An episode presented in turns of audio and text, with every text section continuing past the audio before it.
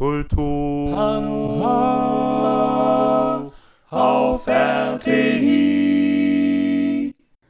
Wie macht man eine Kultur für andere Kulturen zugänglich? Vor dieses Problem wird man unweigerlich gestellt, wenn man versucht, ein Buch über die Kultur eines fremden Landes zu schreiben. Diese Woche setzten wir unser Gespräch mit der Sinologin Alice Grünfelder über ihr kürzlich herausgebrachtes Buch Wolken über Taiwan – Notizen aus einem bedrohten Land fort. Das Buch umfasst eine breite Spannweite von Themen, wie etwa die wilde Erdbeerendemonstration aus dem Jahre 2008, auf welcher viele junge Taiwanerinnen und Taiwaner gegen die Annäherung Taiwans an China protestierten. Durch die Bewegung zeigten sie, dass sie sich durchaus für politische Themen engagieren können und nicht so empfindsame Erdbeeren seien, wie ihnen die ältere Bevölkerung oft nachsagte. Im ersten Teil des Gespräches erklärte Frau Grünfelder uns unter anderem, warum sie ihr Buch in Form der chinesischen Pinselnotizen verfasst hat und wodurch sich diese Pinselnotizen auszeichnen. Im zweiten Teil des Gespräches sprach sie nun von den Schwierigkeiten, die das Verfassen eines solchen Buches für sie bereithielt und ob sie sich die Frage beantworten konnte, wie Taiwanerinnen und Taiwaner darüber denken, dass sie einer permanenten Bedrohung durch ihren Nachbarstaat China ausgesetzt sind. Gibt es ein Kapitel in Ihrem Buch, das Sie besonders fasziniert hat, wo Sie besonders gerne drüber geschrieben haben? Also ich muss gestehen, das Schreiben fällt mir trotz alledem nicht einfach. Schreiben ist für mich immer eine große, an, mit großer Anstrengung, Überlegung verbunden. Und ich glaube, es gibt fast keinen Text in dem Buch, der so steht, wie ich ihn geschrieben habe, sondern der wurde mehrfach von mir überarbeitet, dann auch nochmal lektoriert. Also das sind eigentlich alles Texte, die in zahlreichen, mehreren Überarbeitungen oder Überarbeitungsschlaufen entstanden sind. Es gab durchaus Texte, die mir mehr Mühe gereitet haben. Vielleicht kann man das so sagen, wie zum Beispiel der Text Straßen, wo es ja um diese äh, Straßenbenennung geht, die mir am Anfang unglaublich abstrus erschien und da habe ich erst recht spät dann die Informationen gefunden, die mich interessierten. Oder auch dieser Gang durch Taipei, der 228, das ist einer der, der letzten Texte unter Z, der ist mir deshalb schwer gefallen, weil ich mich schon auch immer wieder äh, hinterfrage und befrage, ob eigentlich mein Schreiben, mein Tun gerechtfertigt ist aus dieser Außenseiterposition. Da bin ich immer sehr scheu eigentlich. Und ich weiß nicht, ob mir das in jedem Text gelungen ist, ähm, aber das ist eigentlich für mich das Schwierigste an diesem Buch. Ob ich da nicht eine Vereinnahmung der Taiwaner mache oder ob ich ihnen da nicht meine Sichtweise oder die Sichtweise über die Insel überstülpe, das kommt ja ein bisschen auch in dem Text über die Insel zur Sprache. Das fand ich nicht einfach. Und in dem ersten Kapitel Abschied sprachen Sie ja darüber, dass eine Motivation nach Taiwan zu gehen war, dass Sie wissen wollten, wie Taiwaner mit der permanenten Bedrohung durch China umgehen. Mhm. Konnten Sie hier eine Antwort auf diese Frage finden?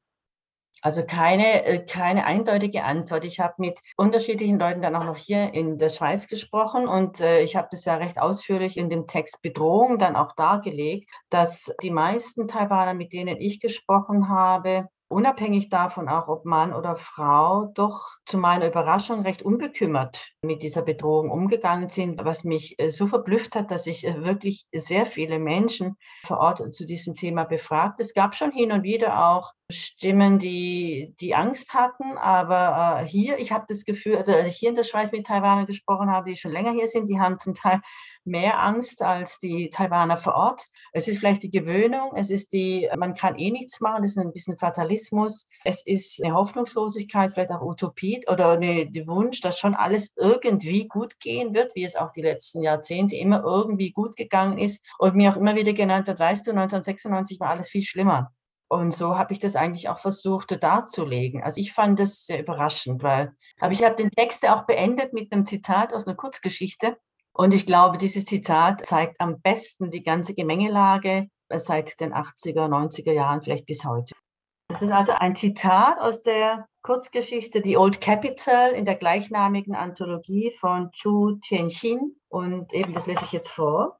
Du gehörtest zu jenen, die glaubten, jeden Moment könne ein Krieg ausbrechen, hattest aber keine Angst. Es gab aber auch noch andere Menschen, die glaubten, der Krieg käme und die mächtig Angst hatten. Und jene, die glaubten, es gäbe keinen Krieg und deshalb auch keine Angst hatten. Aber auch jene, die nicht an einen Krieg glaubten und dennoch Angst hatten. Du hattest keine Angst, weil dir schon früh klar war, dass man als einzelne Person nur wenig ausrichten kann.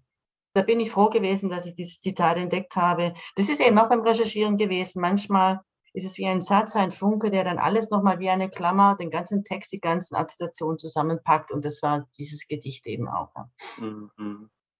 Sie studierten ja früher auch einige Zeit in Chengdu. Fühlte sich Taiwan nach Ihrer Ankunft deshalb ein wenig vertraut an oder hatten Sie das Gefühl, in einem völlig anderen Kulturkreis zu sein? Also zum einen habe ich in Chengdu von 1990 bis 1992 studiert, das ist also schon lange her und China hat sich ja wahnsinnig verändert seither. Aber ich war tatsächlich sehr überrascht bei meiner Ankunft in Taiwan, dass sich nicht so anfühlte wie in China und ich auch nur sehr wenige Anknüpfungspunkte für meine Erfahrung damals fand. Klar waren chinesische Zeichen, aber ich äh, kann chinesische Kurzzeichen recht gut lesen, aber mit den chinesischen Langzeichen war ich und bin ich immer noch sehr überfordert. Also das war am Anfang eine unglaubliche Überforderung in jeglicher Hinsicht. Ich meinte eben, das alles zu kennen, wie man so als Sinologin sich einbildet, mit Taiwan so wie nebenbei mitzunehmen in seinem sinologischen Koffer. Aber ich war also auch positiv, sehr stark positiv überrascht von dem, wie ganz anders Taiwan ist. Also sowohl kulturell als auch von den Menschen, als auch von der Sprache. Äh, ja. Traditionen, die ich in China vermisst habe oder die ich eigentlich nur aus Büchern kenne, dass ich die wiederentdeckt habe, gelebt gefunden habe, also gelebte Tradition, das hat mich alles sehr überrascht also positiv überrascht. Was würden Sie einem Menschen, der jetzt zum ersten Mal einen Fuß nach Taiwan setzt, empfehlen, wenn er in einem begrenzten Zeitraum oh. die, Kultur, die Kultur Taiwans so gut wie möglich verstehen möchte? Wow, das ist sehr schwer, weil ich habe das Gefühl, ich habe wirklich das Gefühl, dass Taiwan ist jetzt touristisch nicht so attraktiv wie vielleicht Kyo, äh, wie Tokio oder Kyoto oder, oder Japan. Die Landschaft in Taiwan ist nicht so vielfältig wie in China. Äh, man, muss, man muss ein bisschen Zeit mitbringen, wenn man Taiwan wirklich entdecken will und vor allem auch schätzen lernen will. Denn ich war ja am Anfang, ich war am Anfang dann privat oder mit Auto unterwegs eine Woche und muss sagen, da habe ich jetzt nicht so wahnsinnig viel verstanden von diesem Land. Also man braucht schon ein bisschen Zeit, um, um das, was ich eben schätze, diese gelebte Tradition, gelebte Kultur, die ich in China so vermisst habe, um die zu entdecken. Da muss man sich einlassen auf vielleicht auch Tee, Teehäuser, Teezeremonien, lieber länger an einem Ort zu sein. China natürlich unbedingt, aber auch die ganze Ostküste ist geografisch ja spannend. Dulan, vielleicht ein Abstecher, nicht unbedingt im Winter, so wie ich das gemacht habe, sondern im Frühjahr oder Sommer, wobei im Sommer soll es sehr heiß sein unbedingt, was ich überhaupt nicht gedacht habe, da ich ja in der Schweiz wohne und lange gedacht habe, erstmal, was soll ich denn in die Berge gehen? Also ich meine, ich habe die Berge ja ständig vor der Nase, aber ein Abstech in die Berge, in diese Wälder, das finde ich ist wirklich Number One. Das müsste man jedem sehr ans Herz legen, weil das ist eine Welt, mit der ich nicht so gerechnet habe und die mich total begeistert hat. Fasziniert hat, auch mit der Vielfalt der Fauna, den Tieren, den Geräuschen, den, diesem Dampf, dieser Vegetation, also unglaublich. Also Sie würden sagen, man sollte so viel wie möglich reisen gehen in Taiwan, um die Kultur zu verstehen? Ja, oder gar nicht mal so. Nee, ich würde sagen, ähm, in Thailand bleiben, in Taipei bleiben, von dort aus die Fühler ausstrecken und einen Abstecher in die Berge machen.